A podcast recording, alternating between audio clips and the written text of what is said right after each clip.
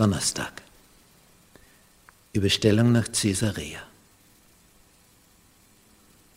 Paulus hat eine Schwester und die hat einen Sohn, so ein Neffe von Paulus. Und der Neffe erfährt von einer Verschwörung. Mehr als 40 Juden rotten sich zusammen und geloben, weder zu essen noch zu trinken, bis sie Paulus ermordet haben. Mehr als 40. Aber dazu muss er halt ins Freie kommen. Weil in der Burg Antonia, wo ihn die Römer gefangen halten, da, da kommst du nicht so leicht hinein. Und darum möchten sie ja, dass der Paulus dort und dorthin gebracht wird zu einem Verhör und auf dem Weg dorthin wird er halt überfallen und kommt um. Und das erfährt der Neffe des Paulus. Und er sagt es Paulus. Paulus durfte also mit seinem Neffen reden.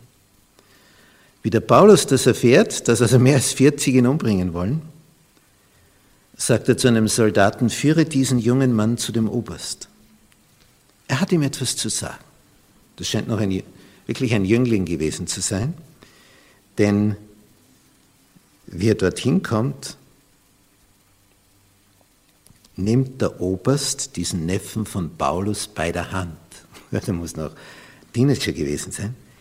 Führt den beiseite, dass sonst keiner hört. Was ist, das du mir zu sagen hast? Die Juden sind übereingekommen, dich zu bitten, dass du Paulus morgen vor den Hohen Rat hinunterbringen lässt, so als wollten sie ihn genauer verhören. Du aber traue ihnen nicht, denn mehr als 40 Männer von ihnen lauern ihm auf. Die haben sich verschworen, weder zu essen noch zu trinken, bis sie ihn getötet hätten. Und jetzt sind sie bereit und warten auf deine Zusage, dass du Paulus zum Hohen Rat hinunterbringst. Der Oberst kann sich das gut vorstellen, er kennt die Juden schon. Der sagt zum Jungen, pst, pst, sag keinem Menschen, dass du mir das gesagt hast. Klar. Und jetzt handelt der Kommandant. Es geht um Paulus. Er ist ein römischer Bürger. Und es geht um die Sicherheit von Paulus. Er soll ermordet werden. Paulus befindet sich in Jerusalem. Hier ist Paulus gefährdet. Jetzt plant dieser Oberst, Paulus zu überstellen in die römische Zentrale, wo die meisten Soldaten sind, nach Caesarea, in den Hafen.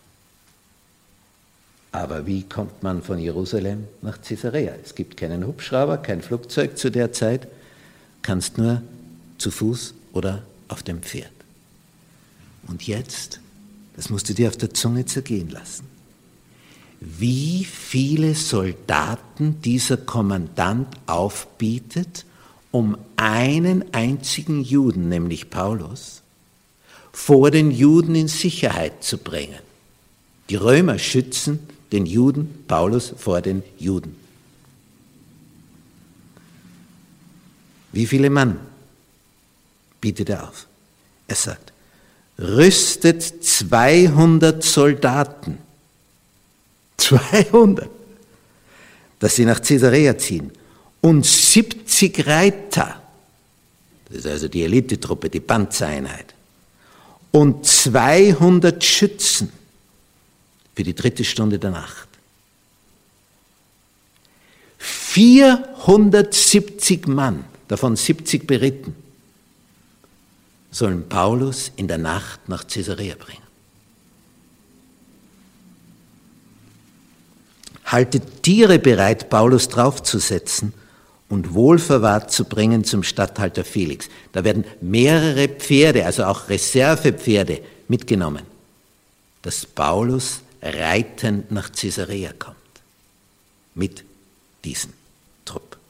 Und dann schreibt er noch einen Brief, dass sich der Statthalter auskennt und die Soldaten nahmen, wie Paulus nahmen Paulus, wie ihnen befohlen war, Vers 31, und führen ihn in der Nacht nach Antipatris. Das ist also ein bisschen schon in die Nähe der Küste. Die sind die ganze Nacht da marschiert bis Antipatris. Und dann haben sie den Eindruck, so war der Befehl, dass das wieder funktioniert. Und dann kehren die 400 zurück und die 70 Reiter reiten mit Paulus weiter. Wenn man sich das vorstellt. Die Römer organisieren 470 Soldaten, um einen Paulus vor den Juden zu schützen. So sorgt Gott für seinen Diener.